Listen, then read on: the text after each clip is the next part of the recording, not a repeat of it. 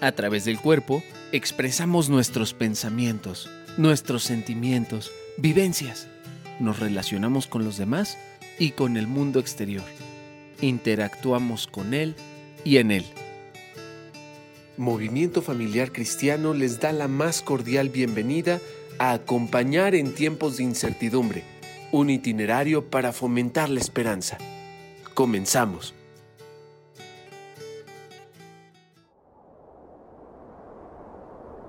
Al acabar la oración, Esther se quitó la ropa de suplicante y se vistió con todo lujo. Esther, encendida, radiante de hermosura, con el rostro alegre como una enamorada, pero con el corazón angustiado.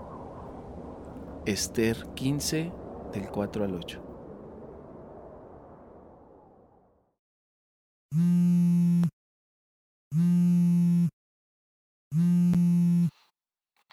Bueno, Hola, Alfonso, ¿estás ocupado? no, no, para nada. Acabo de terminar clases. ¿Y cómo te está yendo?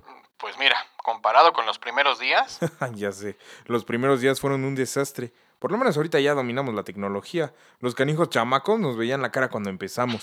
sí, todavía hay algunos que por más que les pidas que apaguen su cámara cuando quieren.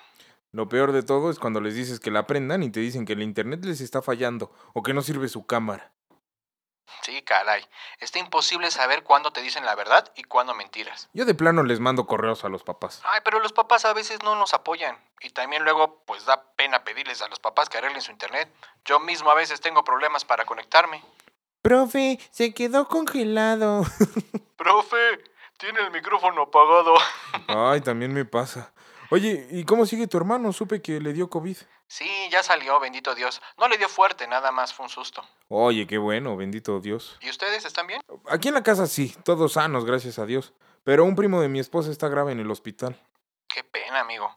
Le voy a decir a mi esposa que pidamos por él hoy en la noche. Por favor, y esperemos que salga de esta. ¿Ustedes están bien? Sí, cansados de estar encerrados, pero bien, gracias a Dios. Oye, me imagino que ya vas a comer, pero me pasó algo muy curioso hoy en la clase de 8. Tenía que contárselo a alguien. ¿Qué te pasó? Pues mira, me conecté 10 minutos antes de la hora, como siempre.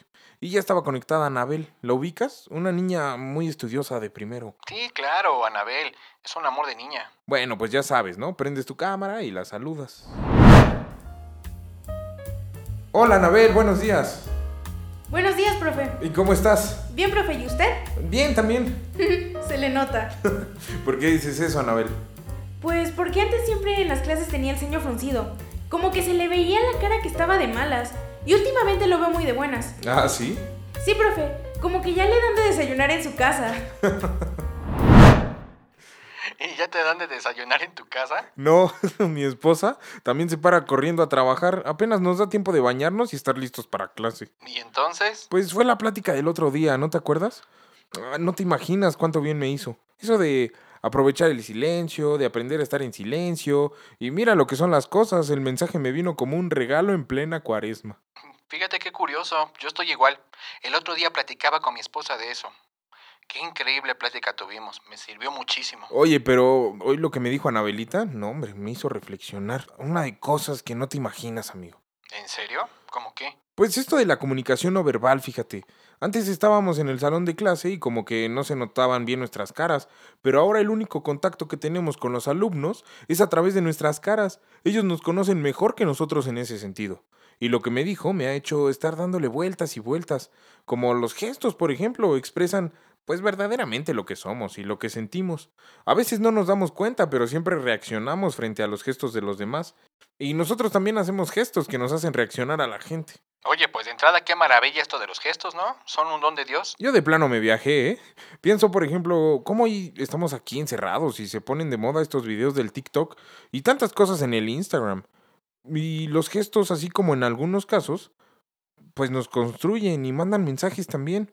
Muchos gestos, bailes y cosas que se hacen en Internet también son gestos que provocan ruido, que hacen que no miremos a las personas como realmente son, sino, bueno, la imagen que tenemos de estos chavos es otra completamente a su esencia. Tienes toda la razón. Creo que tenemos que hacer algo para recordarle a nuestros alumnos que a través del cuerpo expresamos nuestros pensamientos, nuestros sentimientos, nuestras vivencias, y que por mera naturaleza el cuerpo sirve para relacionarnos con los demás y con el mundo exterior. Sí, como dices, El cuerpo es una manera de interactuar en el mundo y con el mundo. Creo que nosotros tenemos que reflexionar y luego compartir con ellos que nuestros gestos corporales revelan y son signos de nuestro interior, de nuestro yo. A veces acompañan la palabra, pero otras veces de plano la suplen. Estoy pensando en esa frase tan cierta y tan olvidada de que el cuerpo no miente. Ándale, exacto. Es una muy buena frase para reflexionarla y para analizarla. Fíjate cómo antes al cuerpo se le consideraba el hermano burro, ¿te acuerdas? Vaya, es una visión de la tradición de la iglesia, pero todavía nosotros en los catecismos nos los enseñaron, ¿no? Nos decían que el cuerpo era responsable de todos los males y pecados, que era la cárcel del alma. Sí, toda la razón. ¿Te acuerdas? Qué tiempos. Nos decían que todo lo relacionado con el cuerpo era pecado, o al menos era peligroso, ¿no? El sexo, el placer. Pero ahora es todo lo contrario. Nos fuimos al extremo. El cuerpo es un dios. Para muchos, no solo jóvenes, ¿eh? Jóvenes, adultos y hasta niños, amigo. En parte yo creo también que tiene que ver que hay gente que le ha sacado negocio a esta idolatría del cuerpo, ¿no? A mí como me bombardean en el Facebook con anuncios de dietas y gimnasios. Pues deberías por lo menos hacerle caso a las sugerencias, mano. El otro día en la charla te vi que ya estás como poniéndote cachetón. no, pero una cosa es cuando acudes a una ayuda responsable para que puedas resolver un problema de salud y otro lo que ya sucede en todos lados, amigo. En verdad estamos viendo como normal tanto culto al cuerpo, tanto joven exhibiéndose en las redes y bueno, tanta pornografía en la red. Hay que hablar con la verdad. El Internet está plagado de pornografía y eso no es otra cosa que fruto de este endiosamiento del cuerpo y de los intereses económicos de quienes lo promueven. Sí, es muy cierto, pero mira, por un lado la cultura moderna endiosa el cuerpo y por el otro los cristianos también. Todavía hasta hace unos años seguíamos ignorándolo y teniéndolo olvidado, no considerando que es un don maravilloso de Dios. Y hablando de la escucha, amigo, es importante escuchar también al cuerpo, ¿no crees? El cuerpo es lo único que hay entre nosotros que vive en el presente. A la mente la podemos engañar, pero al cuerpo cuesta más trabajo mentirle. Si no cuidas tu salud, te pones cachetón, como yo. yo estaba pensando compartirles a los alumnos estas reflexiones, pues las que surgieron ese día, sobre el silencio y esas cosas. Y fíjate que le añadiría un momento especial para hablar del cuerpo. ¿En qué sentido? Pues para hablar del silencio corporal, amigo. Ah, caray. ¿El silencio corporal? Sí, el silencio que apunta a que en este mundo de imagen logremos conectarnos con nuestra identidad más profunda y la podamos manifestar a través de nuestros gestos. Está muy elevado lo que estoy diciendo. Bajándolo a la realidad, es que el cuerpo haga silencio para expresar quiénes somos realmente desde lo profundo. Mm, estoy de acuerdo contigo. Se trata de ser auténticos y para eso debemos aumentar la coherencia entre lo que somos y la forma en la que lo manifestamos y lo hacemos visible para otros a través del cuerpo. Sí, como dices, ser más coherentes entre nuestras palabras y nuestros gestos. Es como dicen las sagradas escrituras, ¿no? El corazón humano modela su rostro, para bien o para mal. Rostro sereno es señal de buena intención. Hablar por rodeos es señal de mala idea. Y vamos, o sea, no se trata de disfrazarnos de santos o de querer que todos sean unas momias. Se trata de ser espontáneos, manifestando lo que sentimos y lo que pensamos. Y vamos a ser más ambiciosos. Al fin, para eso somos maestros. Porque pues que nuestros alumnos se realicen plenamente, se trata de que nuestro cuerpo refleje lo mejor posible la presencia de Jesús y el amor que hay en nuestro corazón. Se me ocurre una frase buena para la charla, que nuestro cuerpo sea una parábola viva de lo que somos y de lo que queremos ser, varones y mujeres pobres y limitados que encarnan en su vida la palabra de Dios. No, hombre, sabía que tenía que contártelo. Caray, pues ya sabes, para eso estamos. Oye, amigo, Hablando del cuerpo, las tripas ya me crujen y además mi señora no tarda en venir con el rodillo a preguntarme si no pienso bajar a comer. Te dejo.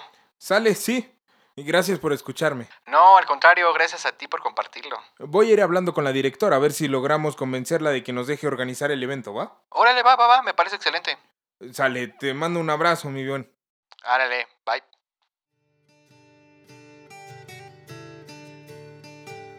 El silencio de los gestos es el gran desafío de evangelizar nuestro cuerpo. Estamos llamados a la santidad en cuerpo y alma.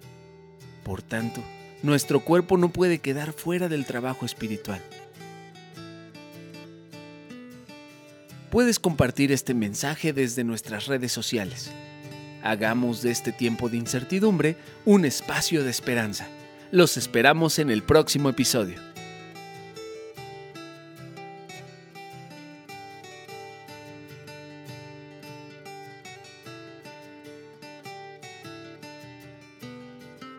Acompañar en la incertidumbre es una producción de PPC y Movimiento Familiar Cristiano. Antorchas Vivas Producciones.